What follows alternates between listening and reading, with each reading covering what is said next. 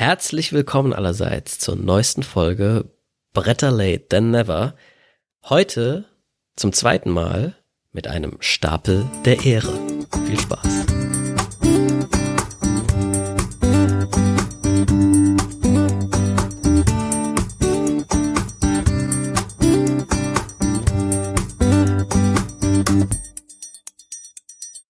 Ja, guten Tag nochmal an alle. Äh, ich sitze hier wieder mit der lieben Daphne. Hallo Daphne. Hallöchen. Und wir haben wieder vor, über ein paar Spiele zu reden, wie immer.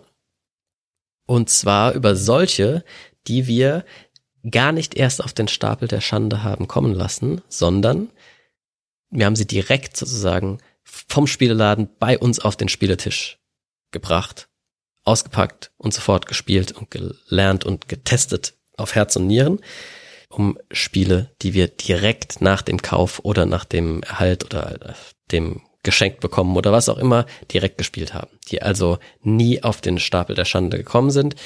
Ähm, denn der Stapel der Schere, der Schere, ja, auch gut, der Stapel der Ehre ist immer leer. Und drei solcher Titel haben wir heute äh, dabei, die wir in letzter Zeit getestet haben. Und genau, es hat sich alles bisschen verzögert wegen Schädlingsbekämpfung und Corona und also alles auf einmal eigentlich. Und wir sitzen jetzt in improvisierten äh, Studios. Ähm, ja, ich auch bin ganz in Salzburg, ne? Genau. Die Und ich, VB sind zwei Brücken. richtig. Und äh, das, das erste Mal, dass wir zwei einen Podcast machen, wo wir online das äh, machen, glaube ich. Ah. Ja. Immer was Neues bei uns. Immer was Neues, genau. Apropos was Neues. Das erste Spiel, das wir neu gespielt haben, ist ein kleines Spielchen. Und zwar Five Towers.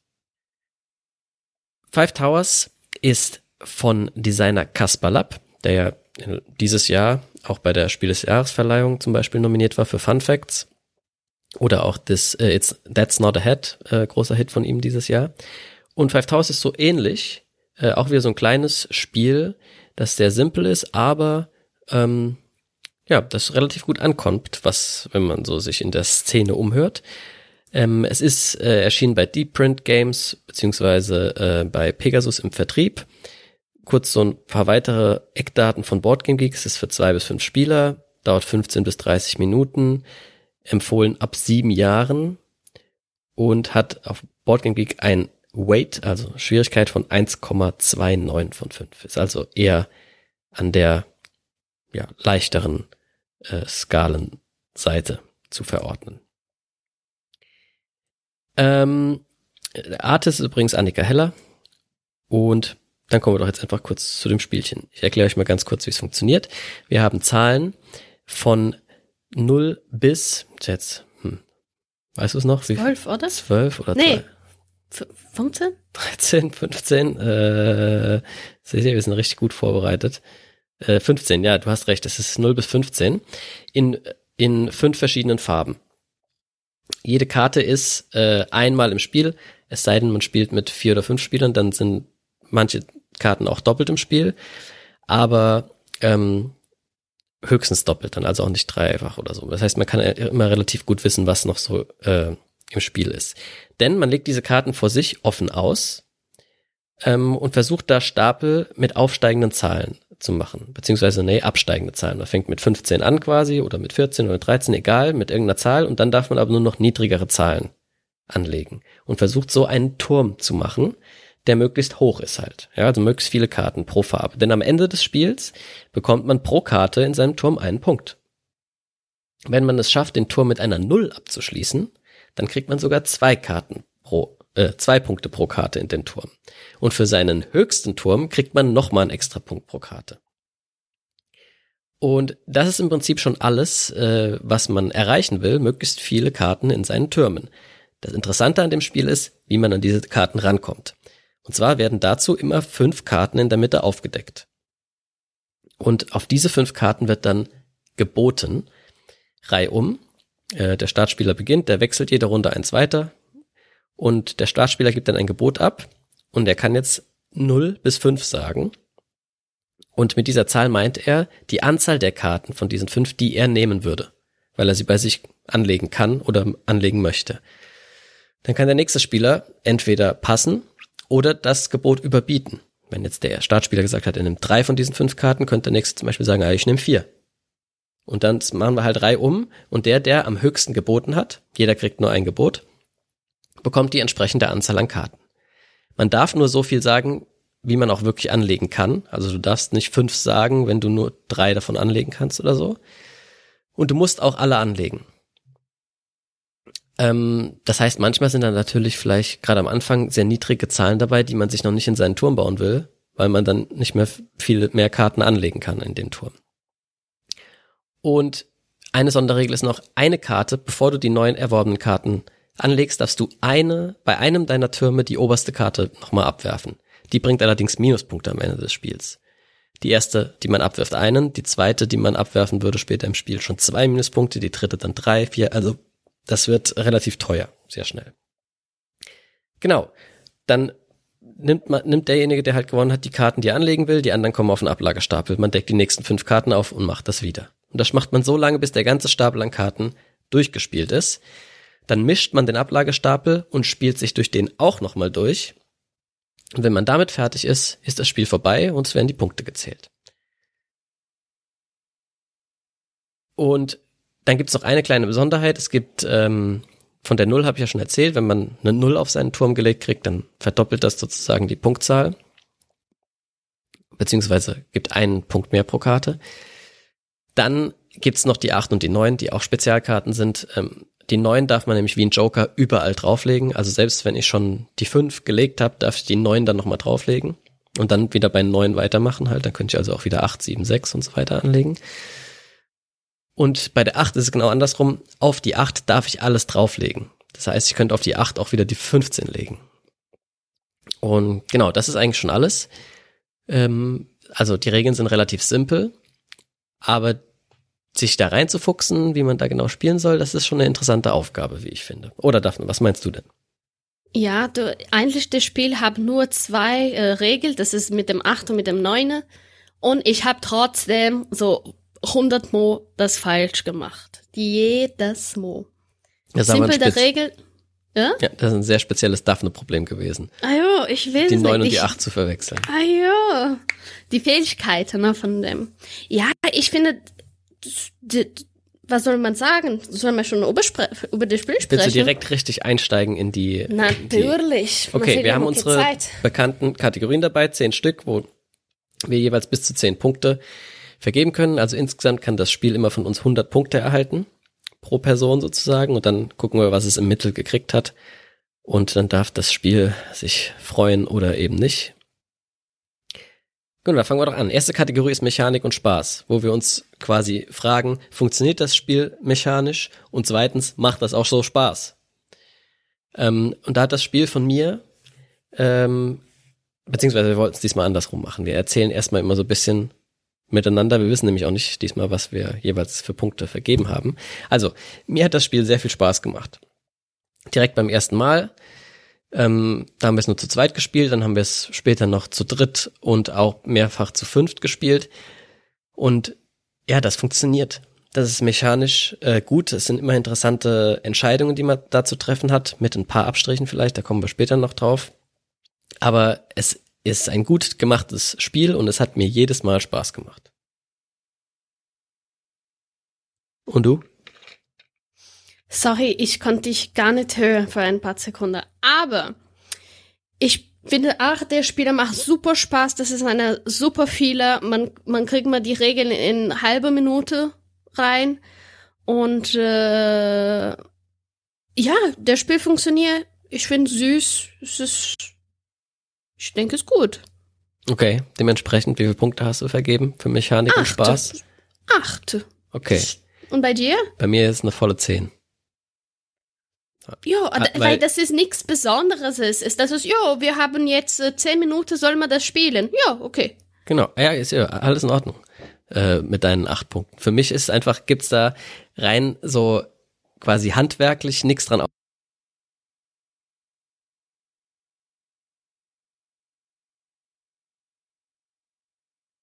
Regel und Spielbarkeit. Ähm, das heißt, da fragen wir uns immer, erstens ist die Regel gut geschrieben, ähm, zweitens ist die Ikonografie und äh, eventuell Spielerhilfen und bla bla bla. Also wie, wie gut wird einem von Verlagsseite sozusagen geholfen, das Spiel zu lernen und es auch zu spielen. Und äh, da ist es halt bei Five Towers so, dass es relativ simpel ist. Ja, das heißt, man muss schon sich sehr blöd dran stellen, dass quasi irgendwie, äh, dass man das nicht verstehen würde. Die Regel ist einwandfrei geschrieben, gar gar nichts dran auszusetzen. Ähm, was die Ikonografie angeht, da geht es ja nur um Zahlen. Die kann man gut erkennen, sind nicht irgendwie zu klein oder zu groß oder keine Ahnung was. Und selbst bei der 8 und der 9, die dir so Probleme bereitet, ist eigentlich über Ikonografie sehr schön erklärt, welches die Karte ist, die man überall drauflegen darf, weil dann ist da so ein Fragezeichen unten an der Karte und welches die ist, wo man oben drüber alles dranlegen darf, dann ist es dann nämlich so ein schönes Fragezeichen auf der Seite. Das heißt, an allen Stellen, wo äh, das Spiel einen unterstützen kann, tut es das auch. Oder, Daphne? Es ist nur, das liegt an mich, ne, die Probleme. Keine von unseren Freunden hat die gleichen Probleme gehabt, nur ich. Genau, dementsprechend hat es von mir auch hier volle Punktzahl. Ah jo, bei mir ist auch ein 10. Ja, also ich habe gar nicht die Regelbuch gelesen, aber es ist, wie du sagst, kann man nichts falsch machen. Ja. Du hast äh, mir dabei zugesehen, wie ich keine Probleme mit der Regel hatte. Stimmt's? Ja. Genau. Okay, unsere dritte Kategorie ist Spieleranzahl und Spieldauer. Hier fragen wir uns. Erstens, ist das Spiel wirklich in allen Spieleranzahlen, in denen es quasi äh, auch verkauft wird, also was auf der Schachtel steht, gut spielbar? Und zweitens, äh, wie ist die Spieldauer? Ist die angemessen dafür, was das Spiel ist, sozusagen? Es gibt ja Spiele, die fühlen sich zu lang an dafür, was sie sind, oder sie sind zu schnell vorbei. Man wünscht sich eher noch ein oder zwei extra Runden. So, diese Fragen. Wie ist das denn für dich gewesen bei Five Towers, Daphne? Ähm, ich denke, das hat für mich besser funktioniert in einer größeren Gruppe. Ich denke, wer war zum vierten die größere? Oder haben wir bei fünf? Wir haben auch zu fünft gespielt.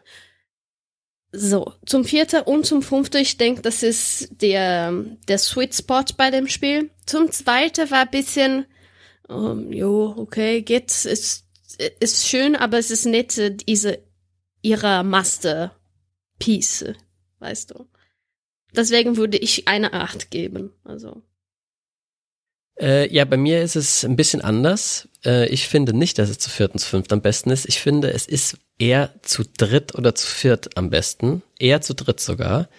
Weil, ähm, also und sogar zu zweit funktioniert es gut. Also ich finde, es funktioniert zu zweit gut. Es ist natürlich anders, aber es funktioniert. Es ist, aber es büßt so ein bisschen was ein von dieser ähm, ja, soll ich jetzt noch diese eine Karte mehr nehmen, damit es mir keiner wegnimmt? Weil zu zweit sieht man häufig, du kannst sowieso nur drei nehmen, dann sage ich einfach vier, dann ist es schon vorbei. Ja, das ist bisschen blöd, wenn man es zu zweit spielt. Wenn man es zu fünf spielt hingegen, ist es ganz oft so, dass man, wenn man als Vierter oder Fünfter in der Spielreihenfolge dran ist, eh nichts mehr sagen kann. Weil die drei vorher das schon unter sich ausmachen und dann kannst du nur noch passen. Ja, das heißt, man ist da relativ häufig dann aus dem Spiel draußen so bisschen. Natürlich ist man dann zwei Runden später selber wieder Erster, ja, und dann ist man auch schön wieder drin, aber ich glaube, fünf ist fast schon eine Person zu viel. Zu viert ja, ist das. ich weiß, ich weiß, was du meinst. Ich habe das, ähm, dieser Erinnerung vergessen, weil die hatte so ein bisschen Spaß mit dem Spiel und das war einfach schön zu sehen, was haben die gemacht, dass ich habe das komplett vergessen. Aber das stimmt. Das ist, ich habe schon lange gewartet, dass irgendwann, ich habe schon gesehen, dass drei Leute haben schon fünf Karten und ich habe immer noch gar nichts. Ja, und man sitzt dann einfach da, der erste sagt drei und der zweite sagt vier und jetzt kommen noch zwei, der dritte und der vierte, die sogar vielleicht noch fünf sagen können und du weißt schon von Anfang an, ich kann eh nur drei anlegen. Ja, dann ist das bisschen, ähm, ja, das, das. Ja, aber das ist auch schon am Ende, ne, weil das ist immer ganz viele Karten übrig für dich. So ist es bisschen taktisch, kann das auch gehen. Ja, also es ist nicht so, dass es nicht funktionieren würde mit fünf, aber es ist, äh, ich sag mal, an seinen Rändern, also zu zweit und zu fünft, nicht so gut wie zu dritt und zu viert. Ja, ja zum dritten und zum vierten, du hast schon recht, ja. Das ist, äh, so, so würde ich das beschreiben. Aber es funktioniert trotzdem an allen Enden. Von mir gibt's deswegen auch sieben Punkte. Ja, es hat sozusagen mit mehr als mit der Hälfte der, der angegebenen Spielerzahlen funktioniert es einwandfrei und bei, den, bei der anderen Hälfte habe ich jeweils die Hälfte abgezogen sozusagen, ja, weil sie dann ein bisschen Einbüßungen haben. Gut, nächste Kategorie, Zielgruppe. was ist die Zielgruppe von diesem Spiel und passt es zu dieser Zielgruppe? Äh, die Zielgruppe von diesem Spiel ist auf jeden Fall auch wenig Spieler, ja. Und natürlich für viel Spieler ist es ein guter Filler sozusagen, ja. Ähm, aber ich glaube, dass, also designt ist es eher für Leute, die wenig bis äh, gar nicht spielen auch. Und so auch, also quasi Familien und halt so normale Leute, nicht so wie wir, ähm, die ja einfach schnelle, einfach zu verstehende Spiele äh, brauchen, die vielleicht auch mal ein bisschen mehr Leuten gehen. Ist ja hier so bis zu fünf. Und ähm, meiner Ansicht nach ist es für die Zielgruppe auch genau perfekt designt. Und sogar darüber hinaus auch für Expertenspieler durchaus ein interessanter Filler. Ja, ich gebe auch einen, äh, für mich ist es so ein neun. Also ich finde, das passt alles. Eigentlich, ich frage mich jetzt, wieso ist es eine 10? Da mach doch eine 10 draus. Weil das passt alles. Also. Ja, von mir auch 10. Ähm, ich denke, für sein, für die Zielgruppe, die es offensichtlich im Auge hat, ist es genau richtig. Und äh, es hat eine, sozusagen eine relativ breite Masse an Leuten, denen es auch noch gefallen kann. Darüber hinaus. Und das ist ja so eine schöne kleine Packung, die steht im Buchladen und im, äh, was weiß ich, Müller. Äh, und da geht der wenig Spieler dran vorbei und denkt sich, ach guck mal, das sieht so wie was aus, was ich mir zutraue. Und der wird damit nicht äh, einen Fehlkauf machen. Gut, Artwork und Material. Was meinst du dazu? Ich finde super süß, die Karten. Die jede von der Farbe sind ganz original und äh, es gibt immer diese, die Design ist, ähm, wie sagt man das? Diese kleine Leute, das da in der Spiel steht. Mhm. Das gibt's Groot, es gibt's ähm, Pin, äh, Peter Pan oder genau, alles mögliche. Noch. Also es sind lauter so popkulturelle Easter Eggs versteckt, ja, wenn man sich. Oh Gott, du hast es so schön gesagt. Ich hatte es noch nie sagen können. Ja, das haben schon mehrere zu dem Spiel gesagt. Das ist auch nicht auf meinem eigenen Mist gewachsen. Ähm, hm. Genau, aber das heißt, man kann auch, wenn man da sitzt und dann gerade nichts zu tun hat, schaut man sich die Karte an und findet wieder irgendwen, keine Ahnung, den, äh, wie du schon gesagt hast, der Groot tanzt irgendwo rum. Oder äh, irgendwelche Disney-Figuren oder Indiana Jones oder ich weiß gar nicht mehr, wer alles drin ist, Star Wars. Ja. Äh, Referenzen, ganz viele kleine kleine versteckte Details. Die, es macht wirklich Spaß, auf die Suche zu gehen quasi.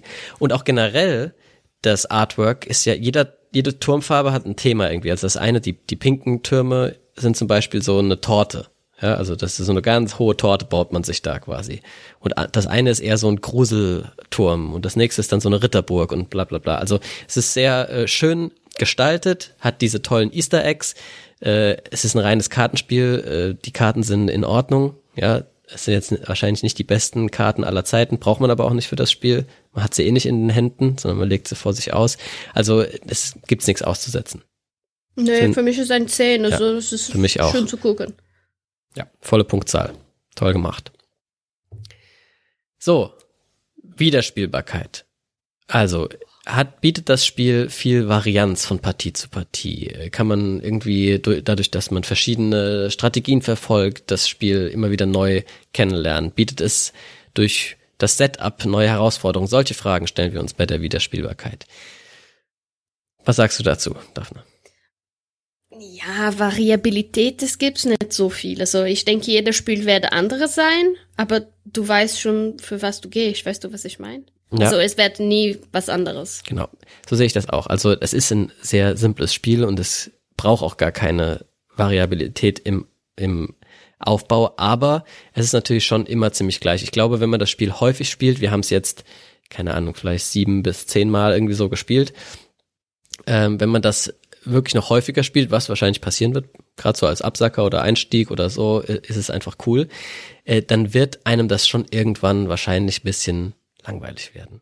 Weil man dann so alle Kniffe mal gesehen hat quasi. Ne? Es gibt ja. ja, es gibt nicht so viele Sachen. Am Anfang lernt man schon ein paar Sachen dazu. Du merkst irgendwann, ah, ich glaube, am Anfang kann man manchmal, vielleicht auch, kann ich auch mal ausprobieren, einfach sau viele Karten zu nehmen und mir vielleicht eine Farbe zu versauen und direkt irgendwie eine vier oder so zu legen, aber ich kann die auch wieder abwerfen. Ne? Und so den Kniff zu lernen, das macht schon Spaß, aber ich glaube, ja, wie gesagt, nach zehn Partien hat man das vielleicht alles schon mal gesehen und dann ist es halt nicht mehr so mega fresh, Aber Ja. dafür ist es ja auch relativ kurz und ähm, Dann kannst du weiter noch was dann spielst anderes. du halt wieder was anderes, genau.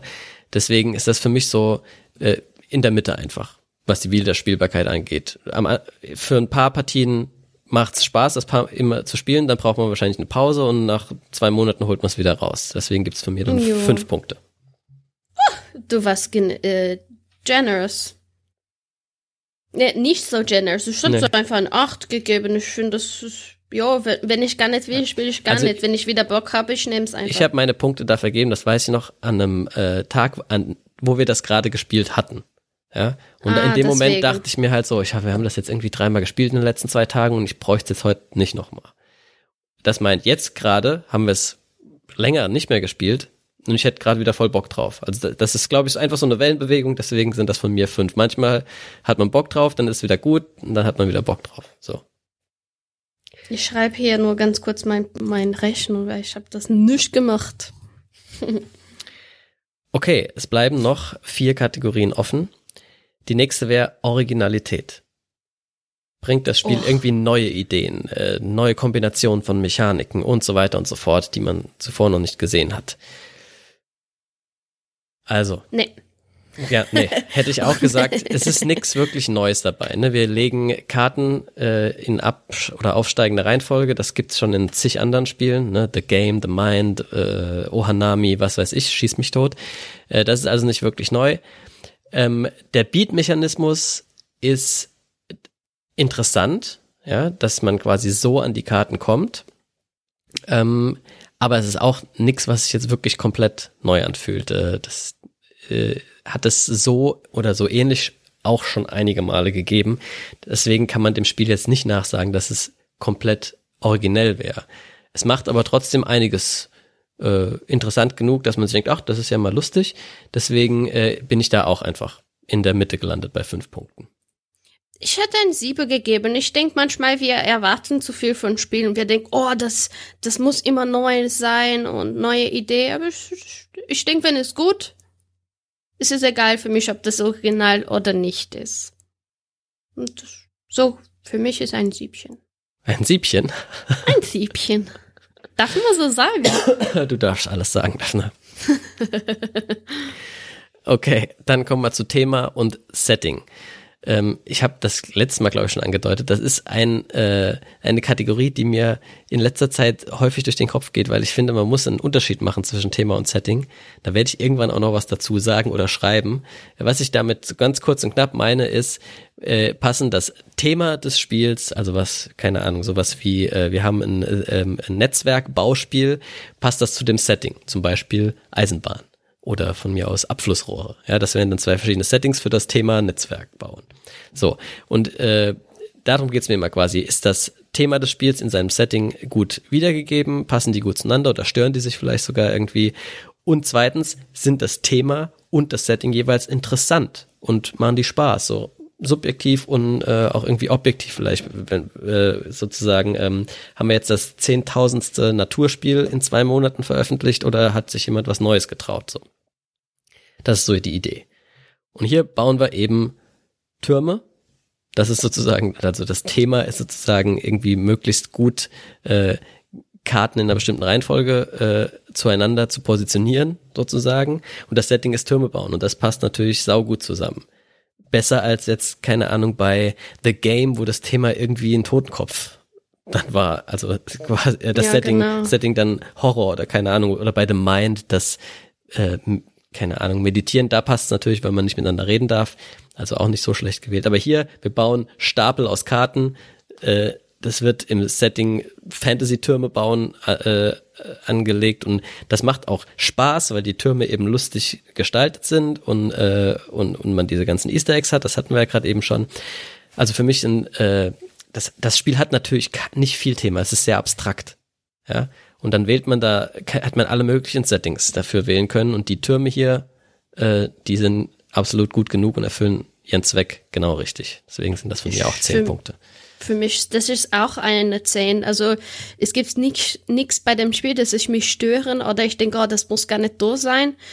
ich finde immer was Neues bei dem Spiel, so wie ich hab's gesagt, mit dem 8. Genau. Und deswegen ist mir da der, der. Unterschied jetzt auch so wichtig nochmal, dass Leute mich nicht falsch verstehen. Ich sage nicht, dass das Spiel ein ultra thematisches Spiel ist und deswegen kriegt es 10 Punkte. Nein, ich sage, das Thema von dem Spiel ist halt relativ abstrakt äh, und das ist auch in Ordnung für dieses Spiel. Aber das Setting, das dafür gewählt wurde, gefällt mir und es stört das Thema nicht, sondern im Gegenteil, es passt dazu. Deswegen volle Punktzahl. Okay, dann hätten wir noch Glück versus Strategie beziehungsweise Taktik. Wie ist da das Verhältnis und ist das angemessen, dieses Verhältnis für dieses Spiel? Ähm, was würdest du denn sagen, wie das Verhältnis von Glück und Strategie beziehungs beziehungsweise Taktik in dem Spiel ist? Wie ist das, wie hast du das wahrgenommen? Oh, das ist äh, schwierig bei dem Spiel. Manchmal man, ist es einfach glücklich. Was kommt vor Karten? Wenn das jedes Mal vor mir kommt immer gute Karten und wenn ich dran bin, kommt immer niedrige Karte. Ich habe nichts dafür. Ich kann keine Taktik haben, wenn man immer Pech hat. Sag mal so. Das kann passieren, aber es ist nicht so, dass das dauernd passieren würde. Nee, nee, überhaupt nicht. Ich Ja. sag das nur so wegen die Glück und die Strategie. Genau. Und ich habe so ein Sieben gegeben, weil, also es kann wegen dieser Glück mit Kann- dem Karte, kann passieren, dass man Pech haben, auch wenn du gut spielst. Ja.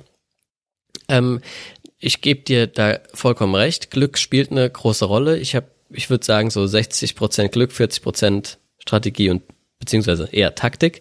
Ähm, weil du bist halt sehr davon abhängig, welche Karten aufgedeckt werden und der wievielte du in der Beat-Reihenfolge gerade bist. Das ist einfach so. Aber es gibt so viele Beat-Runden in dem Spiel und es werden so viele Karten aufgedeckt, dass sich das schon schön ausbalanciert. Es kann natürlich vorkommen, dass eine Runde richtig kacke läuft für dich, aber mein Gott, dann ist sie nach zehn Minuten rum und spielst die nächste.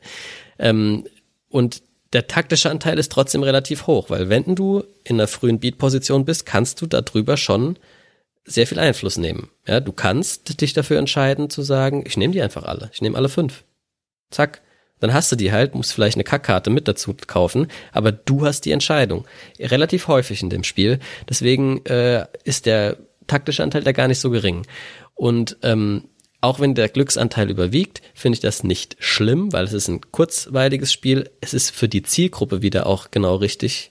Ja, da muss auch ein bisschen Glück dabei sein, wenn man das mit den, seinen Kindern spielt, so das die, äh, äh, das gerne zitierte Beispiel, äh, dann ist es gar nicht schlecht, wenn die äh, über Glück auch ab und zu mal dich einfach fertig machen können. Ja?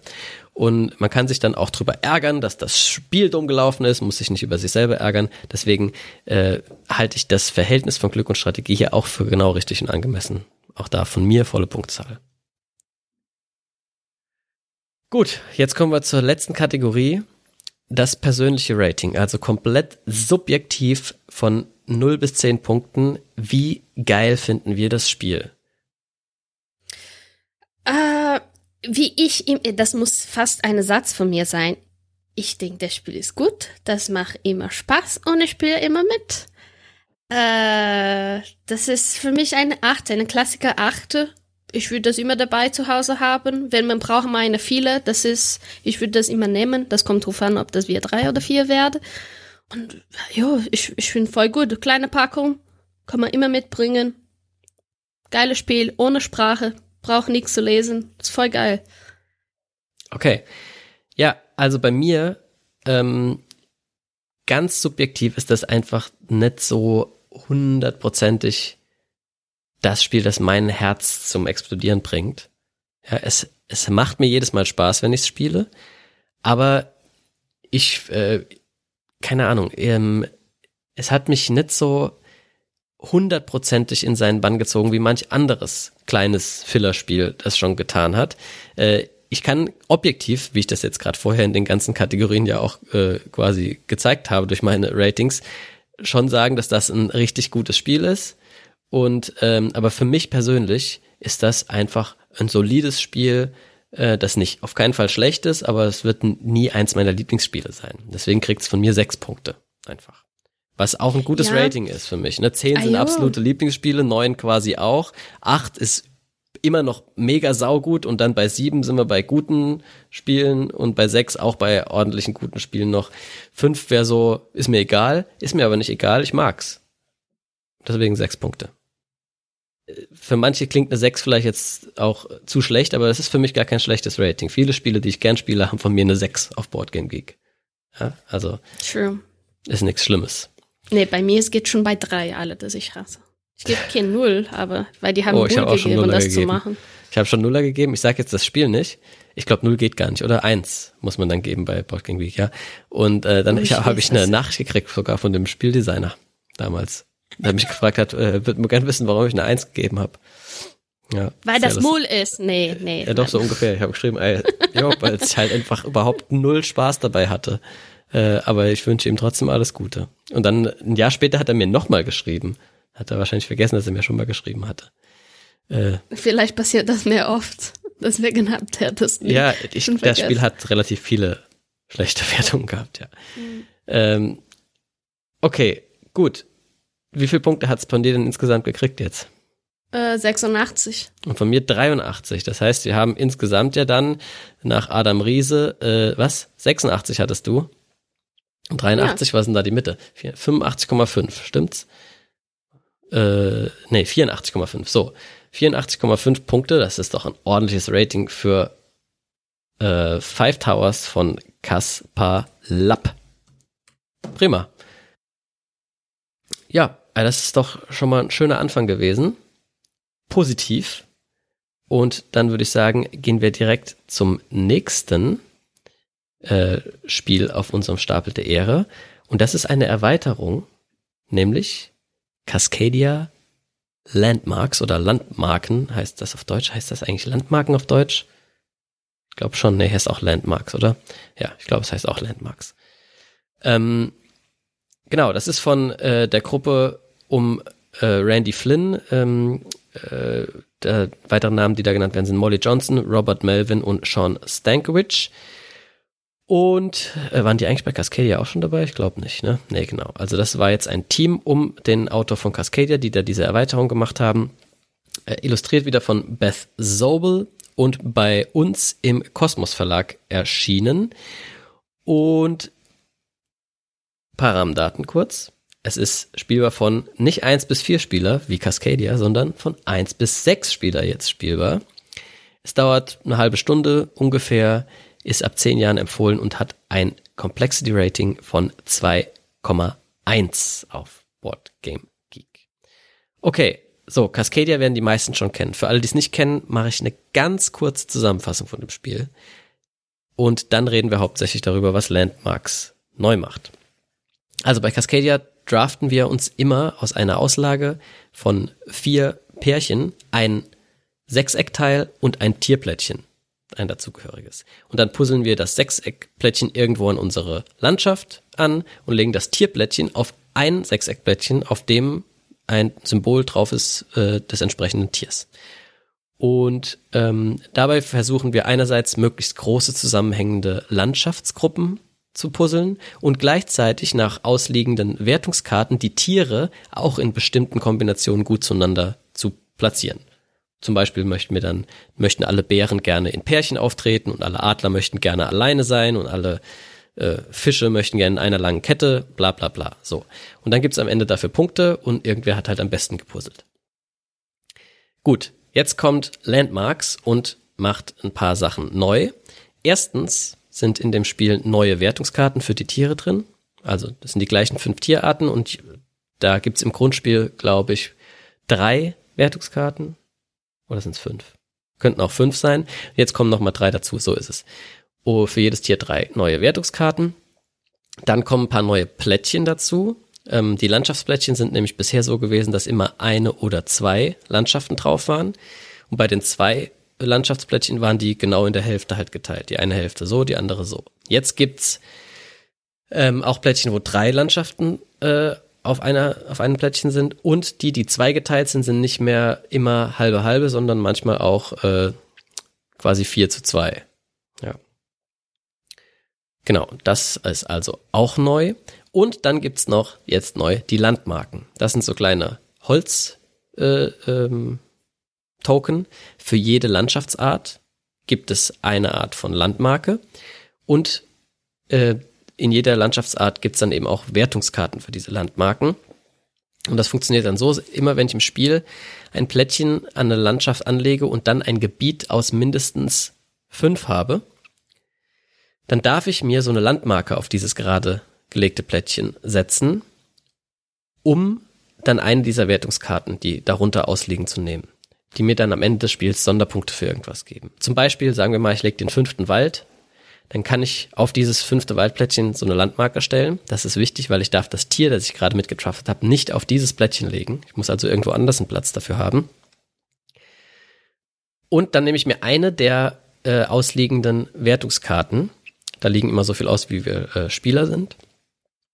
Und das gibt mir dann zum Beispiel Punkte vielleicht äh, für jeden Bär im Wald am Ende des Spiels. Ja, dann kann ich also, wenn ich gucke, oh, guck mal, ich habe schon ein paar Bären im Wald, dann nehme ich mir das. Oder es sagt sowas wie, dein äh, größtes Waldgebiet ist am Ende noch zwei größer.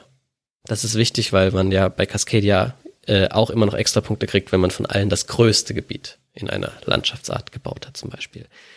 Und alles Mögliche kommt da drin vor in diesen Wertungsdingern. Ähm, auch sowas wie, ähm, du, du, du willst halt nur ein großes Waldgebiet haben, dafür kriegst du einen Haufen Punkte und für jedes weitere Waldgebiet würdest du Minuspunkte kriegen. Oder das umgekehrt, du willst ganz viel kleine Waldgebiete haben plötzlich oder so. Also äh, alle möglichen äh, Arten und Weisen, wie man sich noch zusätzlich Punkte verschaffen kann. Genau. Und ähm, das ist eigentlich auch schon alles. Und dann können wir direkt in die Spielbesprechung einsteigen, würde ich sagen, oder? ja. Was lachst du da? Einfach über dich. Über mich. So, von, ich denke so von Mechanik und Spaß. Ob das äh, Spiel funktioniert, macht Spaß. Funktioniert das Spiel? Ah jo, natürlich. Ich bin großer Fan von Cascadia. Und das macht ultra Spaß. Ich denke, wir haben jetzt vielleicht, weiß ich nicht, 70 Mal dieses Spiel gespielt. Die normale Variante mehr. 100 Mal. Keine Ahnung, irgendwie sowas. Und ich denke, dass äh, der Spiel braucht das nicht unbedingt, aber das war super, etwas Neues zu haben. Für mich, das war der Hammer, eigentlich. eigentlich. Und äh, ich würde immer empfehlen, wenn du liebst Cascadia, kauf das einfach. Das ist für mich ein Zähne, also. Also, wir müssen ja mal äh, kurz noch festhalten, äh, weil wir jetzt bei einer Erweiterung spielen, müssen wir unser Wertungssystem so ein bisschen anpassen. Ne? Wenn wir uns jetzt über Mechanik und Spaß Gedanken machen, nee, ist schon richtig, alles gut. Äh, ähm, aber dann müssen wir uns natürlich erstmal fragen, was macht denn die Erweiterung eigentlich äh, mechanisch und Spaß, spaßig sozusagen, ja? Und bei Erweiterungen ist es ja so, es gibt im Prinzip zwei Arten von Erweiterungen, also man könnte da auch noch mehr unterscheiden, aber grundsätzlich gibt es eigentlich zwei Sachen, die Erweiterungen meistens tun. Entweder Sie geben dir mehr vom selben, also ne, more of the same. Oder sie bringen wirklich neue Mechaniken ins Spiel. Ja, also keine Ahnung, wenn man sich sowas anguckt wie äh, was weiß ich, bei Dune, äh, ähm, die Erweiterung Rise of X, da kommen einerseits neue Karten rein, das ist einfach more of the same, und andererseits wird aber ein Teil vom Spielfeld einfach überdeckt mit einem anderen äh, Spielbrett und hat, da ist eine neue Mechanik drauf. Ähm, genau, und das ist halt so die, die zwei unterschiedlichen Sachen. Bei Cascadia haben wir jetzt auch beides vorliegen. Wir haben more of the same, es gibt mehr Plättchen und mehr Wertungskarten. Und es gibt aber auch eine no komplett neue Mechanik mit diesen Landmarken. Ähm, und jetzt können wir uns quasi für beide jeweils fragen, macht das Spaß und ja. funktioniert das gut? Ja. gut, und dann sind wir bei dir bei zehn Punkten. Bei mir ist es ein bisschen anders. Äh, ich finde, die neuen Scoring-Karten und neuen Plättchen sind einfach nur geil. Da könnte ich alle zwei Monate bitte eine neue Wertungskarte für jedes Tier haben. Kann ich gar nicht genug ja, davon bitte. kriegen. Äh, also das ist das für mich und für alle, die gern Cascadia spielen, absolutes Must-Have, finde ich.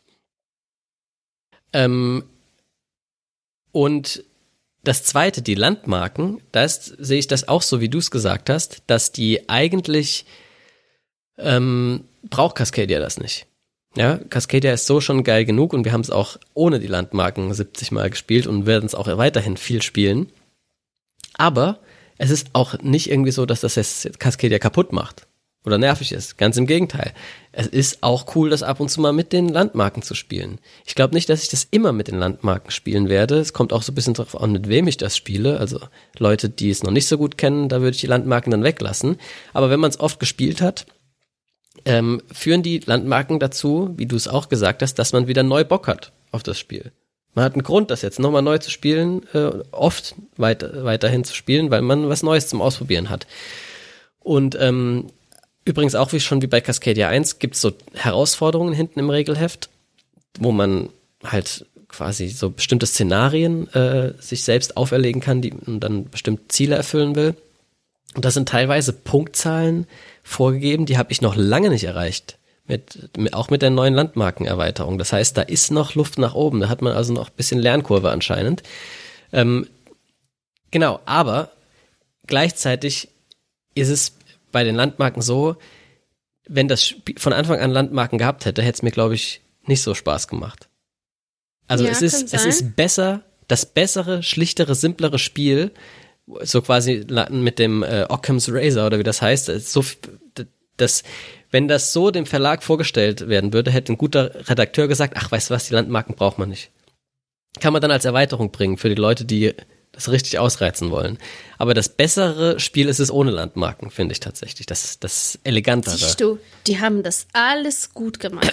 ja, genau. Aber deswegen ist für mich der Teil von der Erweiterung so ein bisschen, ja, für eine bestimmte kleine Zielgruppe von Cascadia-Spielern, die das übermäßig viel spielen, ist das gut, das zu haben als Option, aber selbst die brauchen es eigentlich nicht. Aber der Rest, dieses More of the Same, da bitte noch, noch more of the, more of the Same in Zukunft.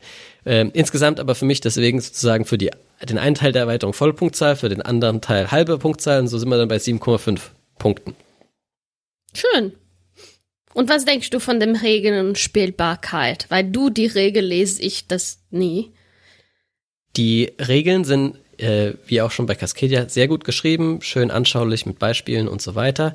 Allerdings, wie auch schon bei Cascadia und der kleinen Promo-Erweiterung, die es zwischendurch gab, das waren auch so ein, ein Set an Wertungskarten quasi, sind die ähm, Erklärungen für die Scoring-Karten der Tiere teilweise ein bisschen schwierig zu verstehen bis doppeldeutig oder nicht ganz eindeutig. Sowohl auf den Karten als auch im Regelheft. Das heißt, ich habe da ein, zweimal schon äh, Boardgame Geek Foren konsultieren müssen, um zu sehen, ob ich das richtig interpretiere. Ähm, das ist aber ein kleines Problem. Man kann das zur Not auch einfach hausrulen. Ja? We weißt du, wie man das fixieren? Nee. Ich frage immer dich und du weißt immer die Antwort. So, für mich das Spielregel ist gut. Weißt du, was ich meine? Ich, ich tue nur so. Das ist, äh, äh, ich mach, man muss einfach souverän wirken, wenn man der Mensch ist, der die Regeln gelernt hat. Einfach mal ganz selbstbewusst sagen, ja oder nein. Und dann, heim, und dann heimlich auf dem Handy eben äh, googeln, ob man recht gehabt hat.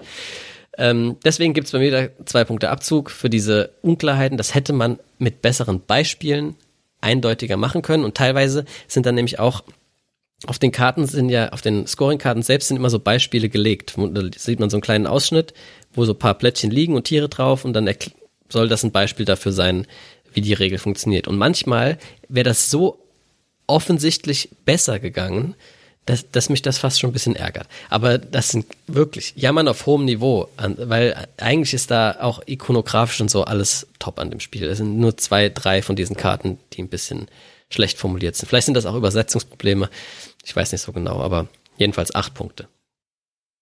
Nee, für mich ist wieder ein neun. Äh, vielen Dank, Fabi, dass du das alles immer ganz gut äh, erklärt.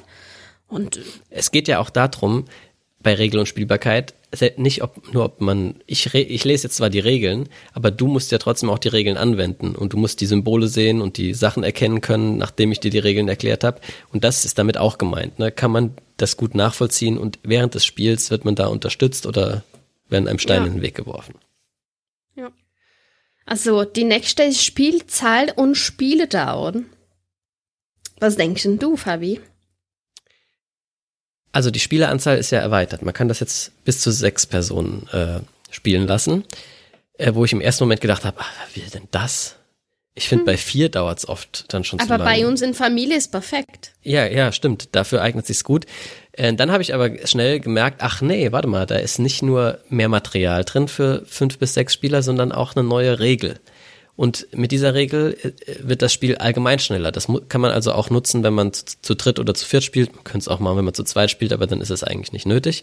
Ähm, es funktioniert so, dass man am Anfang direkt fünf solcher Pärchen aus Plättchen und Tier vor sich zufällig auslegt, jeder Spieler. Und dann ist man immer dran, ganz normal, nimmt ein Plättchen und während die anderen dann dran sind, legt man eines von diesen fünf Pärchen, die man vor sich liegen hat, an. Und äh, dadurch hat man quasi immer einen Zug, während man gar nicht dran ist. Und das Spiel geht dann insgesamt halt ähm, eine Runde weniger sozusagen. Oder fünf Runden weniger. Also fünfmal wäre man normalerweise noch dran, wenn das Spiel dann schon vorbei ist, wenn man diese fünfmal zwischendurch gemacht hat. Und das ist, äh, macht das Spiel schneller. Es bringt sogar so ein bisschen neue taktische Kniffe rein, weil man sich überlegen kann, ah, warte mal, ich nehme jetzt den, weil ich habe ja hier noch dieses Pärchen rumliegen, das kann ich dann später geil da anlegen, wenn ich mir noch sowas geholt habe, bla bla bla. Die, also es ist interessant und macht das Spiel wirklich schneller und man kann es auch dann zu fünf oder zu sechs bestimmt gut spielen. Das habe ich nicht ausprobiert, muss man ehrlich sagen. Wir hatten keine Fünfer-, Sechser-Gruppe, die Lust auf Cascadia hatte. Aber ähm, wenn man zu fünf oder zu sechs ist und hätte voll Bock auf Cascadia, dann geht das mit diesem Spielmodus ohne Probleme und ohne großartige Downtime. Also ähm, dementsprechend Spieleranzahl prima, die Spieldauer hat sich nicht verändert und die war vorher schon genau richtig. Ja, das ist so ein Kaffee und Kuchen äh, Spiel, dreiviertel Stunde maximal und ist man damit durch, auch zu viert, eigentlich eher eine halbe Stunde. Deswegen zehn Punkte von mir. Du hast alles gesagt, was ich wollte. Das ist für mich auch ein Zehner ich denke, die haben alles gut gemacht und auch diese neue Regel ist es voll gut. Gut, dann Zielgruppe. Passt die Erweiterung zur Zielgruppe? Was oh, ist denn? Yes. Was, ja, da, weil du dich als Zielgruppe empfindest. Jetzt ist aber ja. Cascadia ist ja eigentlich schon, ich meine, das hat das Spiel des Jahres gewonnen. Das ist auch so ein klassisches Familienspiel oder spiele ich mit der Oma Spiel oder spielen Leute halt, die nur einmal im Monat was spielen, Spiel. Und für diese Zielgruppe, äh, die brauchen die Erweiterung eigentlich nicht. nicht. Ne. Selbst die Familie oder die wenig Spieler, die viel Cascadia spielen, ähm, bräuchten das nicht unbedingt. Die sind aber auch jetzt nicht falsch äh, damit beraten, wenn sie sich's holen. Dann haben sie halt noch bisschen was Neues. Die Scoring-Karten, also das More of the Same habe ich ja jetzt schon ein paar Mal gesagt, das ist immer geil. Es bringt mehr Variabilität, mehr Wiederspielreiz. Das heißt, der Teil der Erweiterung ist auf jeden Fall auch für die Zielgruppe genau richtig. Die Landmarks-Teil, der macht das Spiel fast eher schon so ein bisschen zu einem Kennerspiel, einem ganz seichten Kennerspiel, Familienspiel plus, wie auch immer, auf jeden Fall irgendwo dazwischen. Äh, das braucht nicht jeder. Ja, man kann man manchmal gucken, oh, okay, jetzt habe ich fünf das gleiche, nehme ich mal was, oh, das passt gar nicht, nehme ich nicht, wenn das passt, nehme ich. So, so sehe ich eigentlich. Ja, aber ich glaube, der Großteil der der Leute, die sich Cascadia gekauft haben, was ja relativ viele Leute sind, die auch nicht so in der Spielebubble sind, braucht nee, die diese Erweiterung nicht. nicht. Nee. Ähm, beziehungsweise, es geht nicht darum, ob die die brauchen, sondern ob die richtig damit äh, bedient sind, wenn sie sich die kaufen. Und ich glaube, mit der Hälfte der Erweiterung ist ein Großteil der Cascadia-Besitzer nicht richtig bedient, weil das eigentlich äh, ja das Spiel, das so schön elegant und einfach und kurzweilig ist, eher ein bisschen zu kopfig dann macht.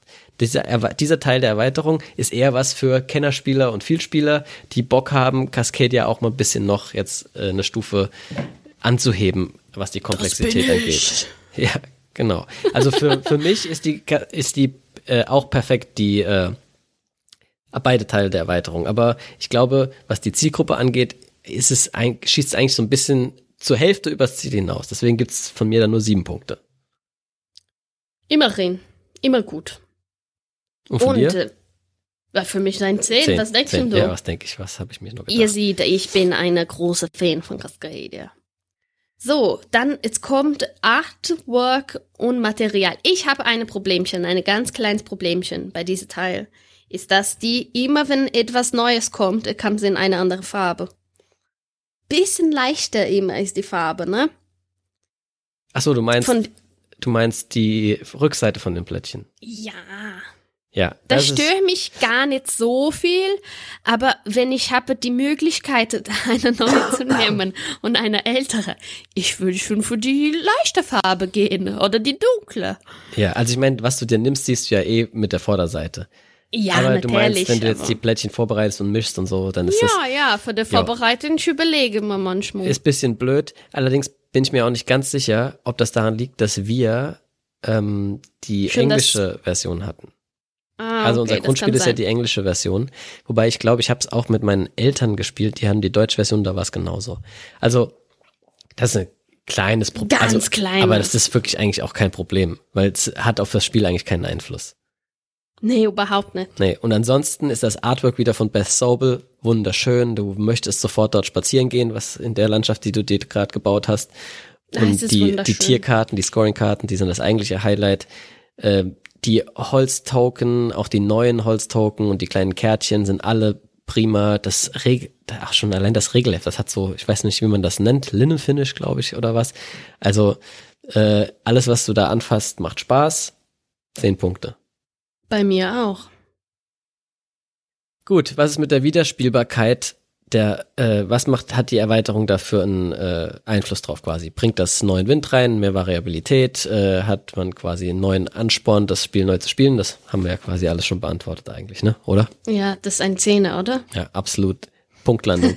Für Leute, die das schon bis zum Erbrechen gespielt haben, so wie wir, hat man wieder neu Bock drauf. Ich hatte, eh, Genau, noch, wir haben- ich, ich hatte eh noch Bock auf Cascadia, aber jetzt habe ich wieder neu Bock, weil es neue Scoring-Karten gibt. Ajo, wir haben vor einer Woche das jeden Tag für Frühstück gespielt und Ja. das wird n- nicht wirklich passieren mit dem normalen Spiel. Wir, wir hätten wohl bestimmt was anderes gespielt. Zu denken, oh ja, Frühstück jetzt, es gibt's äh, Cascadia. Genau, aber allein schon durch die neuen Scoring-Karten. Weil ich einfach Bock Genau. habe, diese neuen Rätsel zu lösen, sozusagen. Ja, wie kriege ich das jetzt Genau. gut kombiniert? Und welche neuen Kombis ergeben sich auch mit den alten Scoring-Karten und so. Äh, das ist geil. Und die Landmarken machen es auch cool. Da hat man auch, kann man auch mal auf andere Sachen spielen als vorher. ne? Du kannst dir so, wenn du dir früh anguckst, was es so für Sachen gibt bei den Landmarken, kannst du deine Strategie sozusagen ein bisschen anpassen. Ähm, das ist es. Die macht, Landmarken macht das ein bisschen strategischer, Cascadia. Aber trotzdem, zehn Punkte, ganz klar. Ja. Und dann es kommt Thema und Setting. Passen die Themen? Ist das Setting, ist, ist, ist, ist ein Setting zu, zueinander? Zueinander. Ob das Thema, habe ich ja vorhin schon erklärt, ob Thema und Setting gut zueinander passen. Ah, Äh, Entschuldigung. Vor allem jetzt in Bezug auf das, ähm, äh, auf die Erweiterung muss man sich da jetzt fragen. Also wir, wir wir reden ja über die Erweiterung hier, ja. Das Thema und Setting von Cascadia, ob das generell gut zueinander passt, ist eine andere Frage. Aber hier kommen diese Landmarken ins Spiel, also irgendwelche, äh, also Landmarks auf Englisch, das wird man auf Deutsch wahrscheinlich eher als Sehenswürdigkeit bezeichnen. Natu Natursehenswürdigkeit, also irgendein geiler Baum oder ein Wasserfall oder ein Felsen, was weiß ich. Und das macht natürlich voll Sinn in diesem Setting äh, Cascadia, ja. Also, dass da irgendwo in einem großen Wald dann auch irgendwie ein geiler Baum ist oder was auch immer. Oder in, keine Ahnung, der im großen Flussgebiet dann irgendwelche Stromschnellen oder was weiß ich, was man sich da alles äh, als Sehenswürdigkeiten vorstellen kann. Und das fügt sich nahtlos ein in, in äh, das Setting von Cascadia. Und dementsprechend äh, ist das für die Erweiterung genau richtig. Es ist, äh, es ist, fühlt sich nicht an wie ein Fremdkörper, sondern es passt genau da rein. Volle Zehner. So sieht's aus. Originalität mit der Erweiterung. Ähm, was hältst du davon? Sind da neue Ideen drin, ähm, mechanisch und so weiter?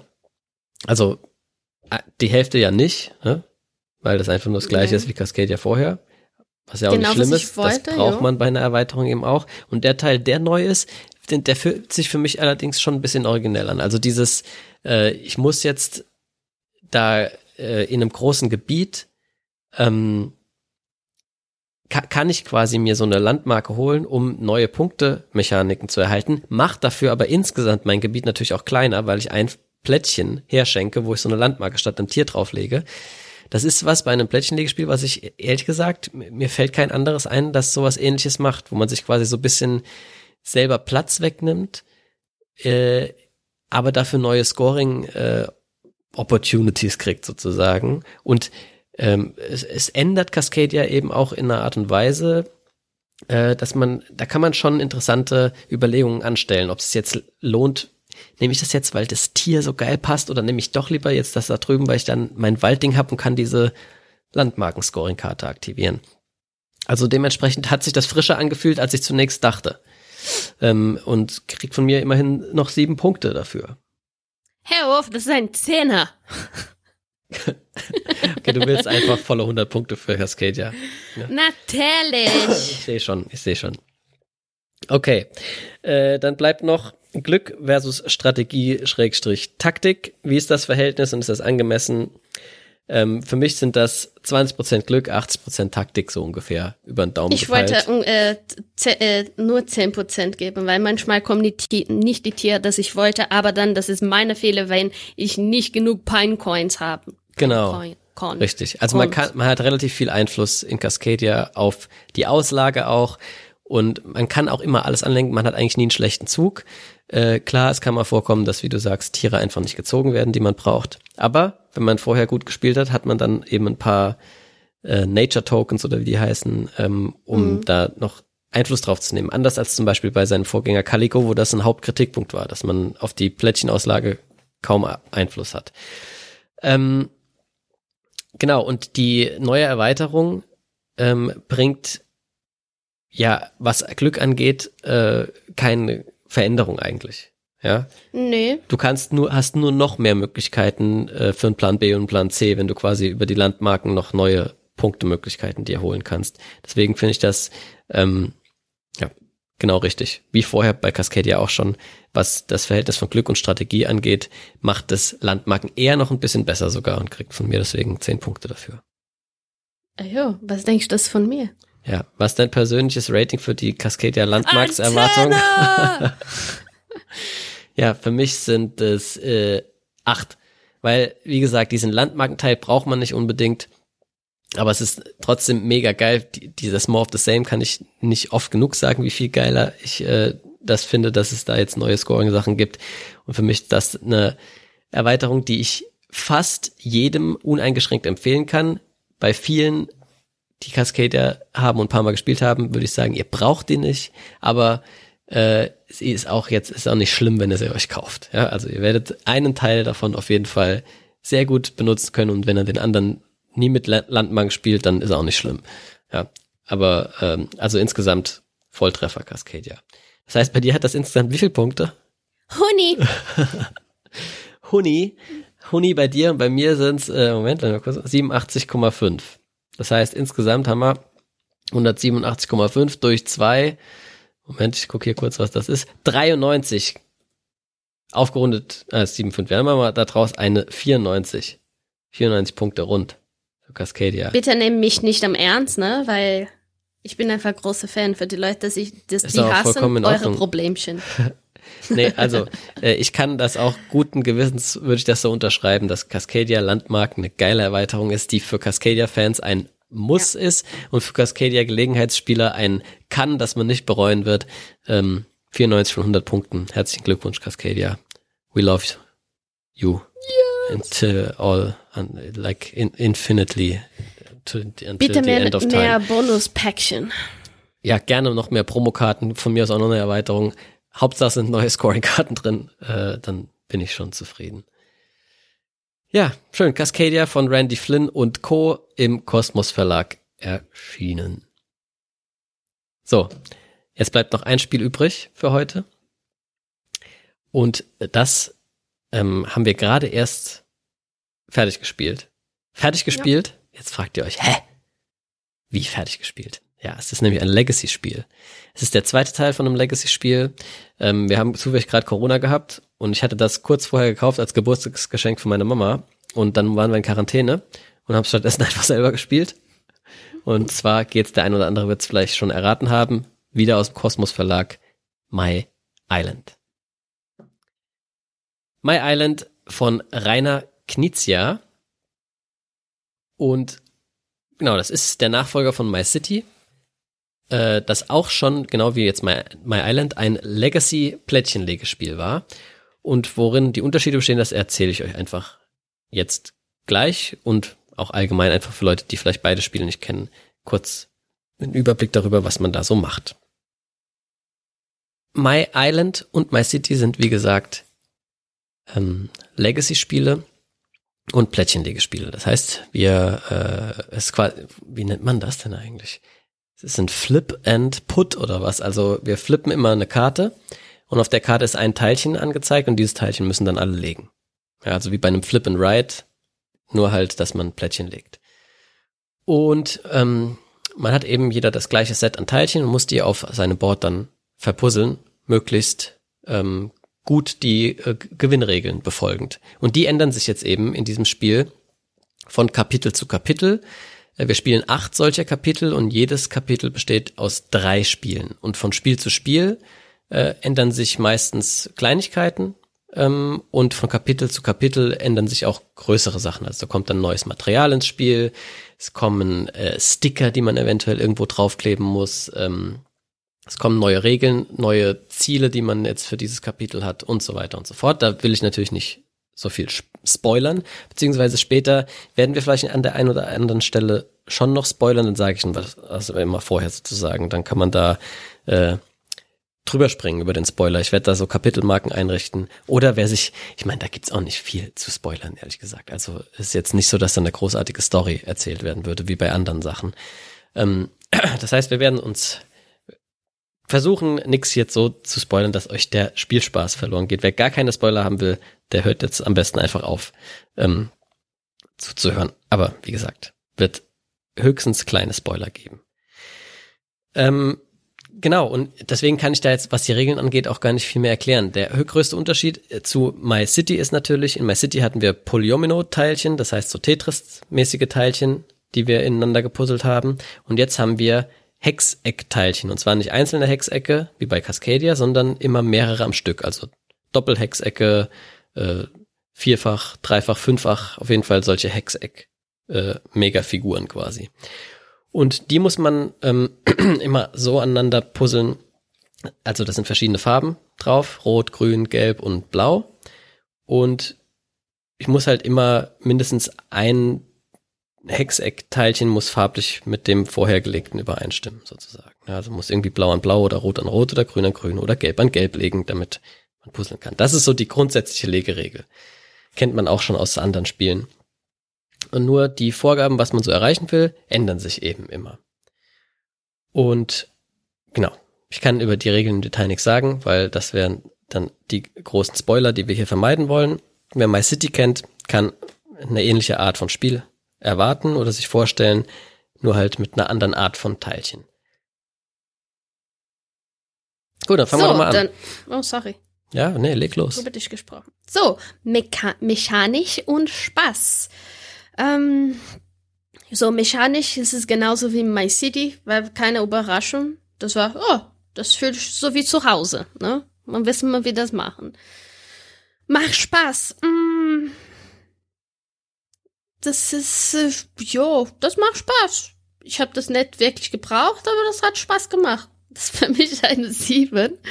Äh, wie soll ich das das sagen? Es ist schwierig zu erklären. Ähm, ja, das war, ich weiß es nicht. Also ich finde, dass, äh, wie schon beim iCity, man merkt, dass der Herr Dr. Knizia sich mit Blättchenlegespielen schon ein bisschen auskennt. Da hat er das eine oder andere schon gemacht und äh, wir haben, wie bei My City auch, das wurde da drüber auch äh, häufig gesagt, du hast quasi 24 Versionen von einem Blättchenlegespiel, von denen man manche davon auch einfach so als kleines Blättchenlegespiel solo hätte rausbringen können. Ne? Und ähm, das ist also alles gut designt, das funktioniert immer äh, das ist so gemacht, dass man die Aufgaben, die einem da gegeben werden, erfüllen kann. Das ist aber auch nicht zu leicht oder zu schwer, ne? sondern es macht immer Spaß, es sind coole Herausforderungen und ähm, das funktioniert also mechanisch alles einwandfrei. Mein Problem ist auch eher der Spaßteil gewesen. Ähm, ich frage mich halt, wenn das jetzt rausgekommen wäre vor My City, dann hätte mich natürlich das Legacy-System an diesem Plättchenlegespiel äh, genau, viel mehr nochmal geflasht, als es jetzt das getan hat. Das ist also ein bisschen unfair, ihm das quasi vorzuwerfen, dass es dann nicht den gleichen Effekt haben konnte wie My City. Aber ich hatte an den Spielen selbst, an diesen kleinen Plättchenlegespielen, weniger Spaß als an My City. Vielleicht liegt das daran, dass das andere so Polyno Poly Polyomino-Geschichten waren. Ich glaube, das macht mir mehr Spaß ähm, als diese Sechseck globigen Sechseckteilchen dazu verpuzzeln. Ähm, oder es waren einfach so die Ziele, die man gehabt hat. Das, die haben mich nicht genau, so. Ich habe ein, ich habe ein Problem. Ich weiß es nicht, was ist. Es ist insgesamt. Es ist so, so wenn du etwas kochst und das ist ein bisschen zu viel von einer Spice oder ein bisschen weniger von der anderen. Ich weiß es nicht. Es schmeckt gut, aber ich weiß nicht, was, was, ja, es was war, ist der Problem. Hat nicht so richtig, da hat so ein bisschen Sojasauce dran gefehlt, ne? Also, ja, hat, genau. Ein bisschen äh, Magie ja, für die, bisschen, für die Saarland. Genau. Also, da hat so ein bisschen der Pep gefehlt irgendwie. Und äh, deswegen sind es von mir auch sieben Punkte. Da kann man mechanisch nichts dran aussetzen, aber der Spaßteil war halt keine zehn, ne? sondern ein bisschen weniger. Deswegen sieben Punkte. Ja. So, Regeln so, und, Spielbarkeit. Dann, upsala, wir weiter immer die Gleichzeit sprechen. Ja, so. Die Regel ist erstmal, es sind simple Spiele, die man da spielt. Deswegen ist die Regel auch relativ kurz und knackig und äh, eigentlich im Großen und Ganzen kann man da dran nichts aussetzen. Aber viel mehr als bei My City ähm, hatte ich hier meine Problemchen. Also ich muss erst mal kurz loben. Was generell an dem System Gutes ist, man kriegt immer so äh, zwei Blätter pro Kapitel. In einem werden die neuen Regeln erklärt und im anderen, das ist nochmal so ein Übersichtsblatt für das ganze Scoring quasi. Und das ist einfach ein gutes System. Das muss man äh, so einfach mal sagen. Das ist wirklich gut gemacht. Da hat man immer schnell einen guten Überblick. Die Regel ist außerdem kurz und knapp, äh, also nicht irgendwie kompliziert geschrieben oder so. Äh, genauso wie es eigentlich sein muss. Aber eben anders als bei My City habe ich hier mehrfach vor neun Kapiteln gesessen und wusste nicht, welche Regeln aus den alten Kapiteln jetzt noch gel gelten. Denn manchmal fallen bei My City und My Island auch Regeln wieder weg, die vorher eingeführt wurden. Und andere bleiben noch. Und ich war auch nicht der Einzige, dem das so ging. Ich habe also mehrfach äh, in Foren von Boardgame Geek und Reddit sogar äh, mich rumgetrieben, um einzelne Fragen beantworten zu können, ähm, die sich mehrere Leute gestellt haben. Äh, ich war also da nicht der Einzige. Und wahrscheinlich kann man, wenn man das ganz logisch betrachtet und durchgeht, äh, wird man vor Gericht sozusagen keinen Prozess gegen die Regelschreiber gewinnen, weil das schon alles ähm, eindeutig ist wenn man alles, was jemals in irgend, an irgendeiner Stelle gestanden hat, in der Regel sozusagen berücksichtigt. Aber es hätte viel einfacher und übersichtlicher sein können, wenn man das ein bisschen deutlicher äh, an den einzelnen Stellen äh, ja, formuliert. Und das, das ist so unnötig. Es wäre so, so einfach gewesen, es einem da leichter zu machen. Und ähm, ja, dementsprechend äh, hat mich das wirklich bisschen geärgert. Unabhängig davon ist grundsätzlich das System, wie da die Regeln eingeführt und äh, erklärt werden, sehr gut. Deswegen kriegt es von mir immer noch trotzdem sieben Punkte. Aber drei Punkte musste ich einfach abziehen für diese mindestens vier oder fünf Mal, wo ich mich wirklich darüber geärgert habe, dass ich jetzt, bevor ich dieses Spiel, das eigentlich sehr kurzweilig sein sollte, weiterspielen kann, äh, dass ich da erstmal noch auf Internetrecherche gehen muss, wie ich da bestimmte Regeln zu interpretieren habe. Vielleicht ist das auch ein Mi-Problem gewesen, aber dann ist es halt jetzt subjektiv hier, dass die, die Regel für mich an der Stelle versagt hat. Also für mich, für dich ist das ein 5, weil ich habe das gar nicht gelesen. Und du warst die gan jedes Mal, wenn eine neue Regel kommt, du warst nicht, das gibt's doch nicht. Wo ist diese Dinge? Ich finde das gar nicht. Und das hat mich gestört. Aus, äh, aus Spiele. Dass jemand ist so geär geärgert, wenn man das nicht rausfindet. Deswegen sein 5. Gut. Spieleranzahl und Spieldauer. Ist das Spiel in allen Spieleranzahlen gut spielbar und ähm, wie ist die Spieldauer so? Kurz, fangen wir mal mit der Spieldauer an. Ich finde es gut. Ja, ich auch. Es hat also, nichts verändert. Du hast da so, so ein Spiel dauert zehn Minuten. Ja. Du hast halt drei pro Kapitel. Das heißt, du kannst so ein Kapitel mit Regeln lernen und äh, und äh, zwischendurch dann noch Scoring machen und so, sagen wir mal eine Stunde braucht man für ein Kapitel. Ne, ja, für, vielleicht weniger, ja. Ja. Und dann hast du quasi acht Abende einer Stunde und du hast das Spiel durchgespielt. Es ist ein sehr schönes Format für ein Legacy-Spiel, finde ich, weil man dann, das ist kein so Monsterprojekt, sondern das kann man easy peasy auch mal in ein, zwei Wochen äh, oder wenn man sich mit einer Gruppe viermal getroffen hat, kann man das durchspielen. Das ist also sehr gut. Spieleranzahl, äh, da können wir jetzt nicht so viel dazu sagen, weil wir es nur in einer Anzahl gespielt haben, nämlich zu zweit. Aber da habe ich schon einiges auszusetzen dran. Und zwar, also ich glaube wirklich, man sollte das mindestens zu dritt, wahrscheinlich am besten zu viert spielen, weil es ähm, zu zweit, also allein schon daran, was man für Belohnungen bekommt, kann ich jetzt auch nicht zu sehr ins Detail gehen, aber normalerweise am Ende des Spiels bekommt der Erste immer eine ziemlich geile Belohnung. Der Zweitplatzierte kriegt immer noch eine relativ geile Belohnung und alle anderen bekommen meistens so einen Catch-up-Mechanismus, also damit sie in der nächsten Partie ein bisschen einen kleinen Vorteil haben. Wenn man jetzt zu zweit spielt, ist es immer nur so, dass einer geile Belohnungen kriegt und der andere einen Catch-up-Mechanismus. Und diese zweite Belohnung fällt eigentlich komplett weg. Und das macht das so ein bisschen uninteressant, äh, weil man es gibt dann Phasen im Spiel, wo man weiß, oh, ich kann gerade eh nicht gewinnen, weil der andere einfach so viel Vorteile hat gerade. Das muss sich erst wieder ausbalancieren. Das heißt, ich spiele eh nur um die Catch-up-Mechanismen mit. Und äh, da braucht man einfach den zweiten und dritten äh, oder den dritten und vierten Mitspieler dann noch, um, um das bisschen interessant zu halten. Ähm, es kann außerdem sehr schnell passieren, dass einer übelst wegrennt, so war das in unserem Fall, äh, was die Gesamtwertung angeht sozusagen. Und da haben die Catch-up-Mechanismen dann gar nicht so richtig gegriffen. Und plötzlich hat man trotzdem ein sehr asymmetrisches Spiel irgendwie, wo manche neuen Regeln dann für die eine Person viel einfacher zu erfüllen waren als für die andere. Und ja, also das, das Spiel ist auch was sein Legacy-Scoring-System angeht, eher für drei oder vier Spieler designt, nicht für zwei. Das heißt, ich würde es jedem empfehlen, äh, eher zu dritt oder zu viert zu spielen man kann das auch zu zweit spielen und trotzdem Spaß haben, so ist es nicht. Aber es ist zu zweit nicht so gut. So, bei mir ist äh, genau das gleiche Problem. Ich war eigentlich echt scheiße bei dem Spiel, sag mal so. Aber ich konnte nie wirklich äh, äh, Catch-up zum, zum dir.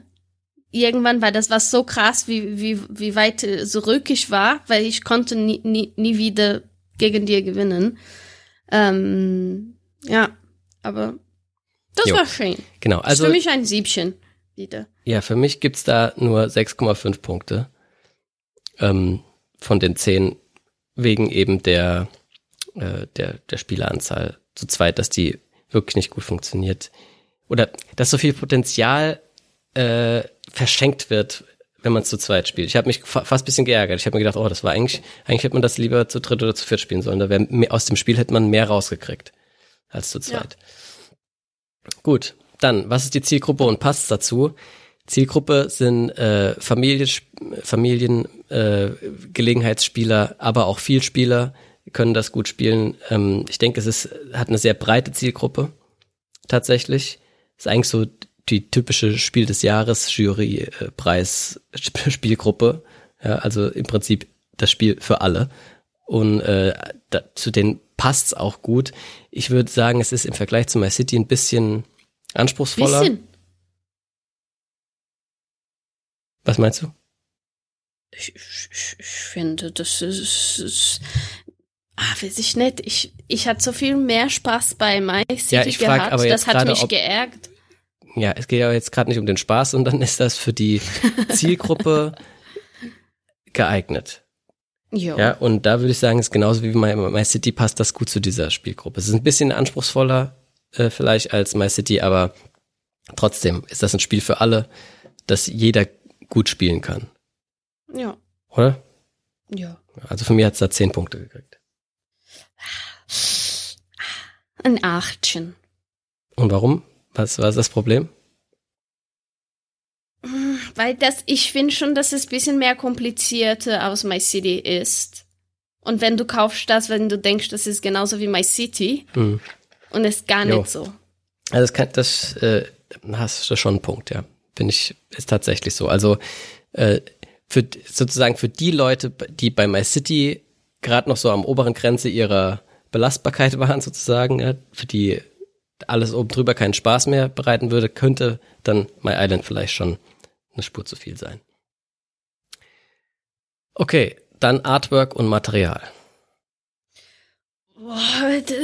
Das war ein paar Sachen für mich, das war echt rätselig, sag mal so.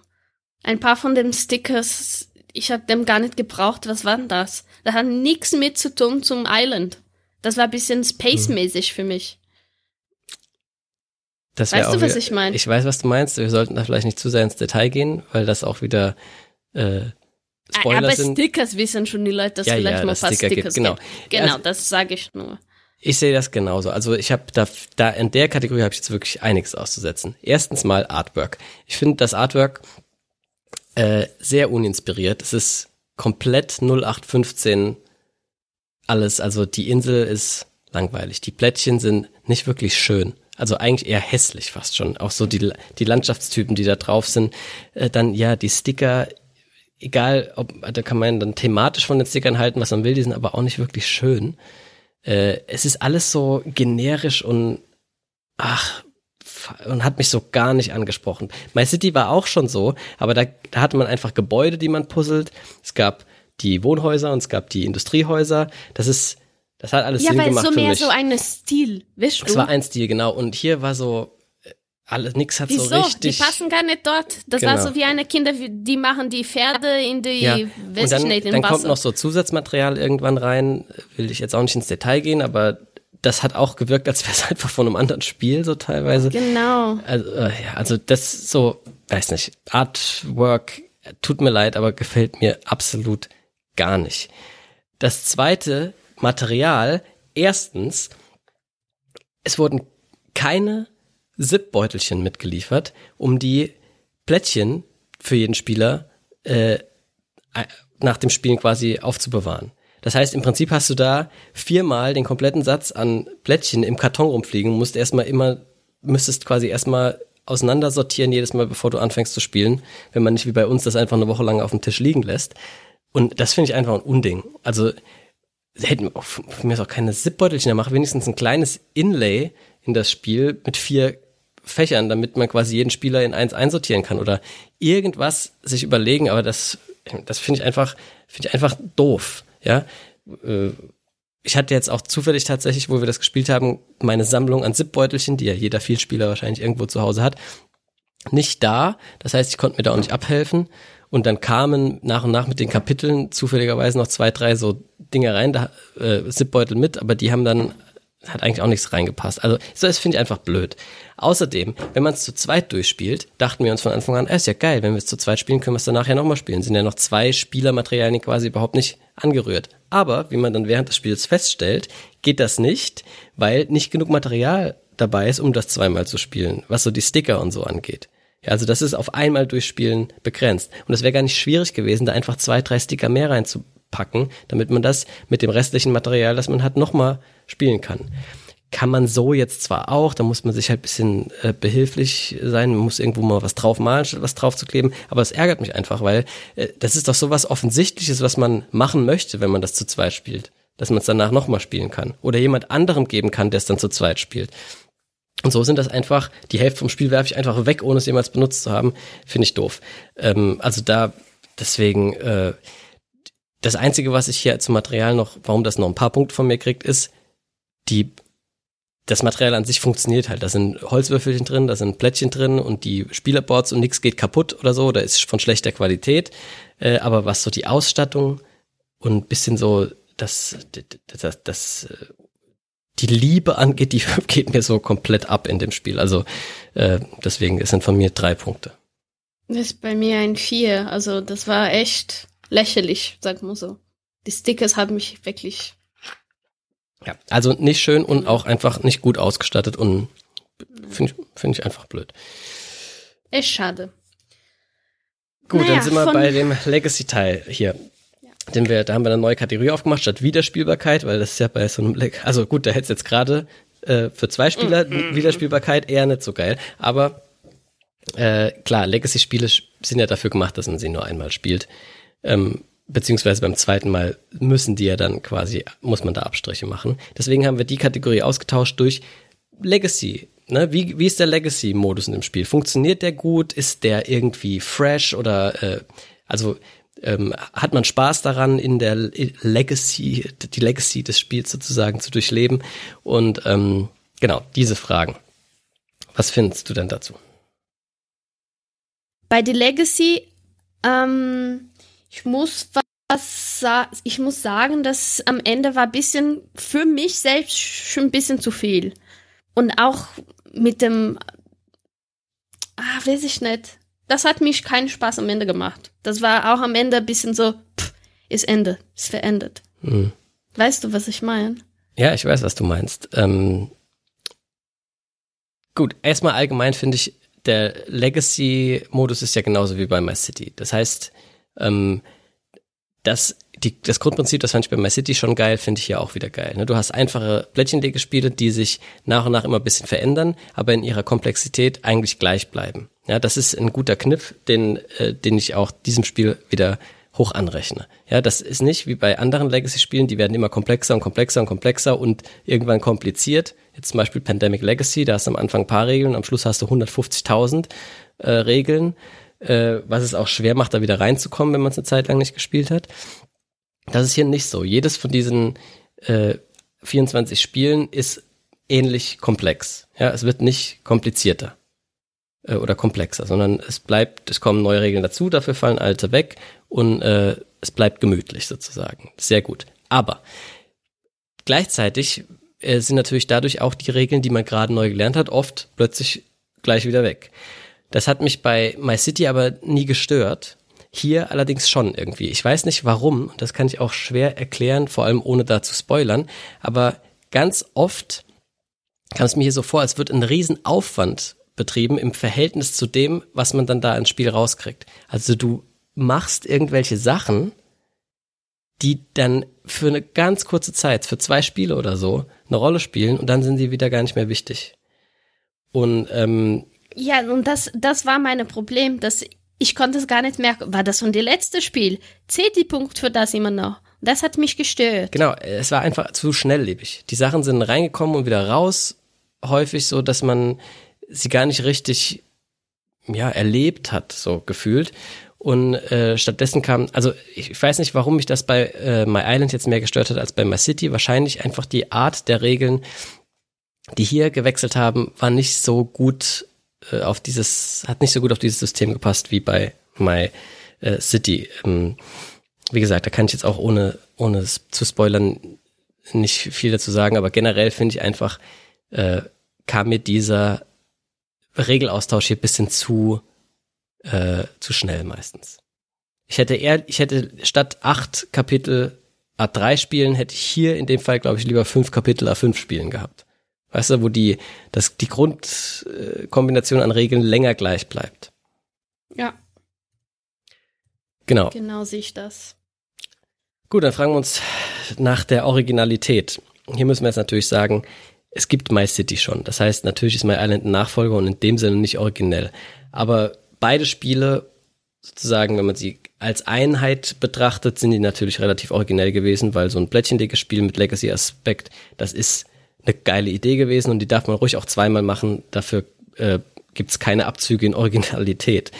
Ähm, was quasi eher die Frage ist, ist die 24 Spiele, die wir da jetzt gespielt haben, also die fiese 24 Varianten, waren das originelle Plättchenlege-Spielchen oder eher nicht? Und für mich ist es ganz klar so, dass ähm, eigentlich alles, was man da gemacht hat, sich nicht besonders neu angefühlt hat. Sondern das waren alles Sachen, die man schon in anderen Spielen auch zigmal gemacht hat. Äh, die haben trotzdem Spaß gemacht, aber originell war es trotzdem nicht. Ja, das heißt, ich habe jetzt hier einfach gesagt, okay, du kriegst noch die Hälfte der Punkte, weil das Grundprinzip äh, von My City My Island einfach geil ist. Aber im Gegensatz zu My City konnte mich bei My Island die einzelnen Spielchen nicht so mega geil überzeugen. Da fand ich bei My City waren tatsächlich coolere Ideen dabei. Bei My City gab es zum Beispiel einmal diesen, ich weiß nicht mehr, wie der heißt, dieser Typ, der da immer von Haus zu Haus läuft dann, äh, weißt du noch? Und wenn man, äh, da hat man so ein Männchen gehabt, der, der Investor oder so. Äh, und man muss dann immer dort weiter anlegen, wo der drauf stand, dann bekam man extra Ah, Sachen, ja. irgendwie so. Und äh, das war zum Beispiel was Cooles Neues, das kannte ich noch aus nichts anderem. Und hier ist es nicht so, da ist es meistens, legt die Sachen so nebeneinander und die Sachen so nebeneinander und macht eine Verbindung von da nach da. Ja. Und das war alles so nicht schlecht und hat Spaß gemacht, aber originell war es nicht. Nee, war überhaupt nicht. Also ich habe einen 7 hier geschrieben, aber ich würde vielleicht weniger geben. Aber war nur wegen die Originalität für mich wegen My City. Ist die 7 Punkte eigentlich. Ja, äh, sehr in Ordnung. Von mir sind es halt fünf. Und was äh, von Thema und Settings, was denkst du? Ich finde, also das Thema, wieder gleiches Problem wie vorhin schon erklärt, ne? Wir haben ein, ein Thema, das ist in dem Spiel, ändert sich das auch ein bisschen dauernd, äh, je nachdem, ne? du willst manchmal Verbindungen äh, hin, herlegen von, willst bestimmte Sachen auf deinem Spielfeld verbinden oder du willst besonders große Gruppen von Dingen zueinander legen. Und das Ganze wurde jetzt halt in ein Insel-Setting gelegt. Ne? Wie man an My City sieht, hätte das auch einfach ein Stadtthema sein können oder ein Blumenbeet oder was weiß ich was, ein Supermarkt, keine Ahnung. Ähm, und erstmal passt das natürlich als Nachfolger von My äh, City, My Island zu haben. Ja. Ähm, gleichzeitig ist es natürlich ultra generisch. Also es ist nix irgendwie Interessantes an diesem Setting. Es ist eine irgendeine 0815 Insel, die dir völlig schnurzpiep egal ist. Sie sieht auch aus wie jede 0815 Insel. Es kommen die, die typischen Inseltropen. Also es ist äh, nix Besonderes. Das gleiche gilt auch für die Story, die vermeintlich da noch erzählt wird. Das ist, die war mir so egal und im Gegenteil, die hat mich schon eher genervt, weil ich mir dachte, Alter, echt, jetzt wirklich das, da, das soll das jetzt werden. Das ist so ausgelutscht und langweilig. Also, und natürlich spielt man My City und My Island nicht für die Story. Aber dann lasst sie lieber ganz weg, als so so uninspiriert zu machen. Da hätte man sich wirklich was Cooleres ausdenken können. Das, das ist irgendwie, die, ich habe das Gefühl, die einzige Zielgruppe, die die Story geil findet, wäre Kinder im, in der Grundschule oder so, die noch nie irgendwie irgendeine andere Story gehört haben. Deswegen, also einfach ein bisschen, ja, auch wieder ein bisschen äh, unkreativ so. Äh, natürlich passt das Thema und das Setting ganz gut zueinander. Äh, also ich meine, da wird einem teilweise geholfen, dass, dass das sozusagen äh, Sinn macht, ein bisschen mehr, ne, dass ich jetzt das eine mit dem anderen verbinden will, ist irgendwie versucht, zumindest in die Story zu integri- integrieren, also ohne jetzt viel zu spoilern. Zum Beispiel ist es irgendwie halt natürlich sinnvoll, wenn ich es schaffe, vom Hafen eine Verbindung zu irgendwelchen anderen wichtigen Punkten auf der Insel zu legen. Ne? Klar, das ist, äh, macht irgendwie Sinn. Also da wurde schon ein bisschen drauf geachtet, aber insgesamt einfach uninspiriert und, und deswegen von mir auch hier nur drei Punkte. Äh, Ich war schon gener gen generous. Ich habe eine 5 gegeben, weil die Themen, was, was für Themen? Was hat die Space dort mit zu tun? Ich- ich meine es immer noch von Stickers. Kauft das und spielt und dann ihr wird das sehen. Oder guckt mal einfach in dem Internet. Jo. Also wie gesagt, von mir die drei Ich- Punkte, ich- weil das ächerlich. teilweise in die Blättchenlege-Varianten, die man da spielt, sozusagen noch die, die das thematisch verlinkt wurde, sozusagen, aber insgesamt, ja, Map. Nee. Und dann ist kommt Glück versus. Is Tragedy? Strategy. Strat- Strategy. Strategie. Strategie. Was ist Tragedy? Tragedy is in English. Ja. Tragedy. Nee, das ist äh, Tragedy with a Sh in front. Strategy. Strategy. Oh Genau. Mann, ich kann keine von meiner Strategie. Sprache sprechen. Strategia. Nee, Strategia. Habe ich doch gesagt. Nee, Die, ich hab's Strategia. diesmal auf Band. Das war Strategia. Strategia. Italiano, italiano, Oh, italiano. è italiano, non è portoghese. Okay. Von mir aus. So, Glück, wie ist das Verhältnis von Glück und Strategie? Also es ist halt so ein Flip and, ein Flip and Put, wie ich das vorhin genannt habe. Flippst eine Karte, musst das Plättchen legen. Kann natürlich manchmal dumm laufen, manchmal gut laufen. Das ist aber für das Spiel in Ordnung, finde ich. Ne? Das Ja, ist ja, ich denke, ein einfaches, das- kurzweiliges Spiel, wo, wo das nicht so äh, viel ins Gewicht fällt und man kann auch relativ gut auch darauf hinarbeiten, dass das eben funktioniert alles. Ne? Wenn man sich am Anfang gut platziert, dann hat man bessere Möglichkeiten, äh, egal was aufgedeckt wird. Ähm, deswegen wären das von mir eigentlich auch zehn Punkte gewesen, weil das Verhältnis, wie schon bei My City, äh, da so ausgewogen ist, wie es sein sollte. Aber es gibt in dem Legacy-Teil so ausgesprochen unnötige Glückseinflüsse, dass es mich wirklich nervt. Also ich kann das jetzt wieder nicht äh, spoilerfrei erklären, aber sagen wir mal, du klebst da irgendwo was hin irgendwann und ab sofort darfst du kriegst du was Spezielles, wenn du um dieses äh, den Sticker eine spezielle Aufgabe erfüllst. Und später, genau, und wo du das hin äh, klebst, wird per Würfelwurf entschieden. So, das ist also zufällig.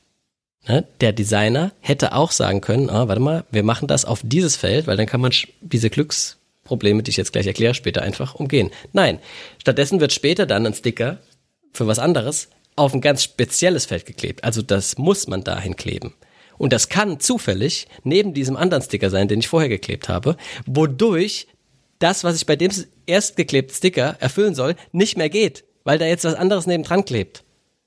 Ja? ja, das ist echt dumm. Das ne? ist so dumm. Hätte ich eine andere Zahl gewürfelt, hätte man das Problem nicht gehabt. Und das ist auch kein Catch-up-Mechanismus. Da wird es für mich wieder Sinn machen, wenn man sagt, ah, die, die benachteiligt sind, die, oder die, die jetzt gerade bevorteiligt sind, kriegen da einen kleinen Nachteil. Nee, es ist einfach komplettes Glück. Es hätte auch dem Letztplatzierten passieren können. In dem Fall ist es mir passiert.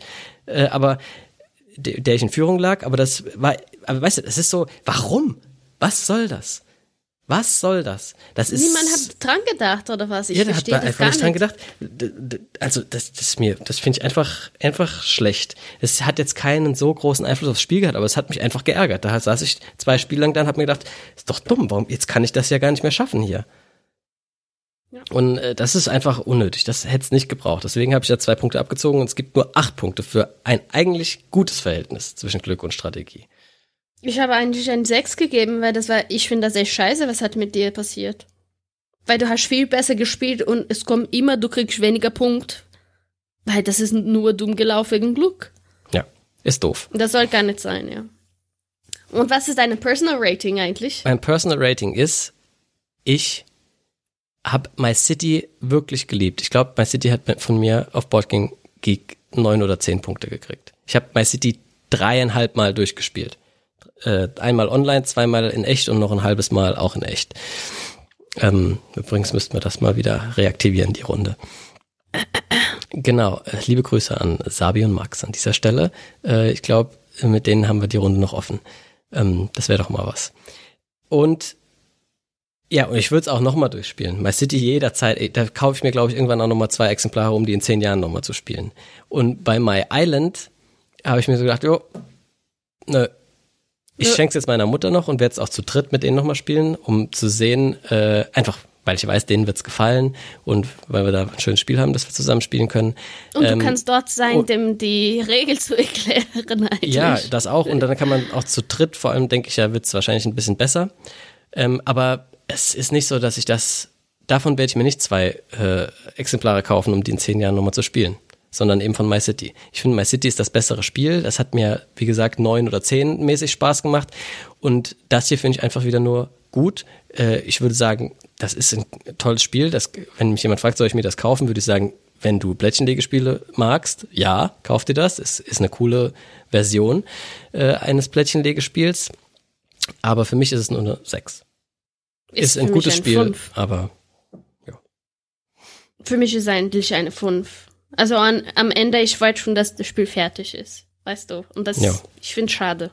Ich auch. Das, ach, das habe ich vorhin übrigens noch vergessen. Das will ich nur kurz äh, ergänzen zu dem Legacy-Teil. Ähm, ich finde, der Spannungsbogen im Legacy-Teil ist auch nicht optimal.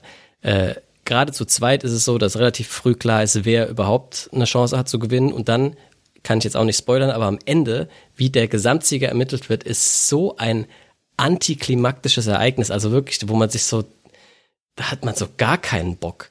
Äh, das ist, das ist richtig un, äh, wie sagt man, unbefriedigend gewesen. Der, der, das, das, der letzte, das letzte ja. finale äh, Scoring fand ich, frage ich mich, warum man das so gemacht hat. Ähm, aber äh, ist jetzt auch nicht so mega schlimm, aber es hätte, ich denke, man lässt einen so ein bisschen pff, mäßig zurück. Ja. Okay, deswegen äh, nur sechs Punkte von mir, fünf Punkte von Daphne und insgesamt kommt My City deswegen bei mir auch nur auf 60,5 Punkte. Für mich ist 62. 60,5 und 62. Dann sind wir bei 61,75, oder? äh, was hast du? Sorry. 62. 62, ja, genau. Dann haben wir ein Gesamtding, äh, nicht 57, 25, ein, 61, genau, 61,25 Punkte sind das dann, also gerundet 61 Punkte für My City. Nicht My Juhu. City, für My Island. My City ist besser. Also genau, ja. das ist doch ein gutes Fazit. Wenn ihr My City schon gespielt habt, dann könnt ihr My Island auch spielen und es wird euch auch wieder Spaß machen. Aber für mich persönlich war das nicht so geil wie My City. Wenn ihr beides noch nicht gespielt habt, empfehle ich ganz klar My City. Ich auch. Aber wenn ihr zum Beispiel keine Tetris-Puzzlei mögt, aber ihr mögt so Sechseck-Puzzlei, dann ist natürlich My Island das, äh, der äh, Titel der Wahl. Dann können wir ja heute nochmal zusammenfassen. Wir hatten 84,5 von 100 Punkten für Five Towers. Wir hatten 94 von 100 Punkten, also mega gut für Cascadia und wir haben ein 61 von 100 Punkten für My Island. Macht damit, was ihr wollt. Ähm, nehmt es als Empfehlung oder nicht oder kauft euch das aus Trotz trotzdem und äh, sagt uns dann vielleicht einfach mal gerne äh, in der Nachricht bei Twitter oder Instagram oder per E-Mail äh, Bescheid, ob ihr da mit uns d'accord geht oder kommentiert unter dem Post auf Twitter, den ich zu der Folge mache. Und es freut uns immer wieder zu hören, was ihr davon haltet. Auch was haltet ihr von unserem Wertungssystem zum Beispiel? Ähm, äh, Gibt es da Sachen, die wir noch verbessern können, die ihr nicht so gut findet oder was gefällt euch vielleicht besonders gut daran? Dann gehen wir oder da vielleicht. Oder gibt es mal was, das nerven? Vielleicht mehr drauf an. weg. Ja, genau. Wenn die Daphne nervt, sag Bescheid, dann schneide ich sie raus das nächste Mal. Und ansonsten äh, Grüße an unsere Freunde von Alles außer Toplisten. Ein sehr empfehlenswerter Podcast, wo sich immer äh, wo die zwei äh, Hosts, ähm, Olli und JD, sich immer Gäste einladen und dann über ein Thema äh, sprechen, äh, dass die vorangegangenen Gäste dagelassen haben, also sowas wie Spiele, die ich nachts um zwei Uhr sofort mitspielen würde. Und dann stellt jeder zwei Spiele vor. Und da waren wir nämlich eingeladen, ähm, Jacques, Daphne und ich, und haben über Spiele, die uns überrascht haben, gesprochen. Also positiv oder negativ. Das äh, müsst ihr euch dann anhören, um rauszufinden, was da los ist. Ähm, genau, hört da auf jeden Fall mal rein. Die haben schon einige coole Folgen ähm, aufgenommen, unter anderem die mit uns natürlich. Das war natürlich die beste bisher. Und äh, ja, liebe Grüße. Nochmal vielen Dank für die Einladung. Und ansonsten wünschen wir mit einem, äh, äh, wie sagt man denn, in Gedanken, nee, wie, sagt man denn das? Da gibt's ein Wort dafür. Jedenfalls meine ich, ich denke an die Pädagogen und sage wie immer geklaut, gut Brett.